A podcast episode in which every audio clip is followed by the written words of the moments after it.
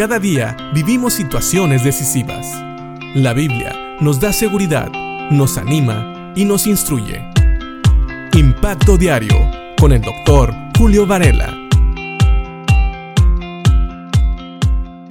Cuando la Biblia habla de la gracia de Dios, habla del regalo inmerecido que Dios le ha dado a la humanidad. Pero sabes, no porque sea un regalo que no merecemos, quiere decir que es algo que Dios nos dio de último momento. De hecho, Pedro, en su primera carta, en el capítulo 1, en el versículo 10, 11 y 12, nos habla precisamente de que la gracia de Dios fue algo planeado por Dios. Y no solamente eso, administrado por los profetas del Antiguo Testamento hasta que llegó a nosotros. Fíjate bien lo que dicen estos versículos.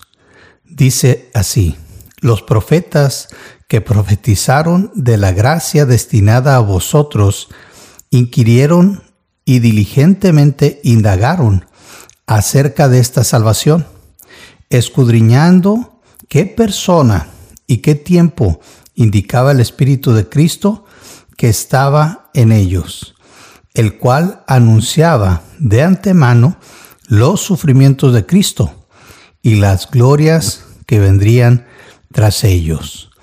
A estos se les reveló que no para sí mismos, sino para nosotros administraban las cosas que ahora os son anunciadas por los que os han predicado el Evangelio por el Espíritu Santo enviado del cielo cosas en las cuales anhelan mirar los ángeles.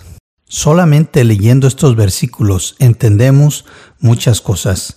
Primeramente, que los profetas del Antiguo Testamento, ellos indagaron acerca de la salvación y ellos escudriñaron tratando de entender quién era Cristo, cuándo iba a venir. Pero dice aquí que también a ellos se les reveló que todas estas cosas anunciadas de antemano no eran solamente para ellos y que no iban a ser reveladas completamente a ellos.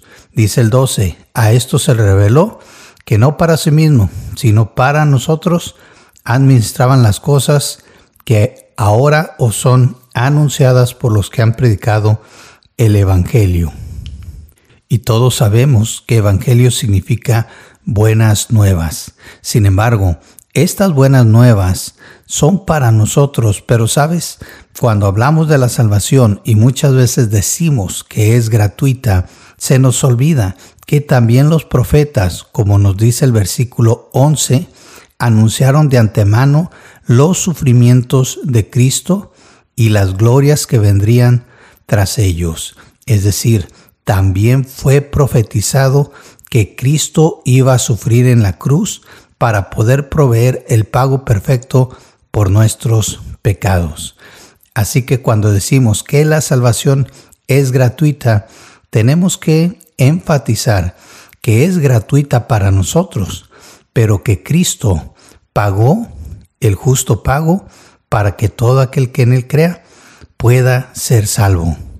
Así que gracias a Dios porque la salvación no es una casualidad, tampoco fue un accidente, era parte del plan de Dios y fue profetizado desde el Antiguo Testamento que vendría un Salvador, el Hijo de Dios, nacido de una virgen, y que éste iba a morir, iba a padecer, iba a llevar todo nuestro castigo en él e iba a pagar por nuestros pecados.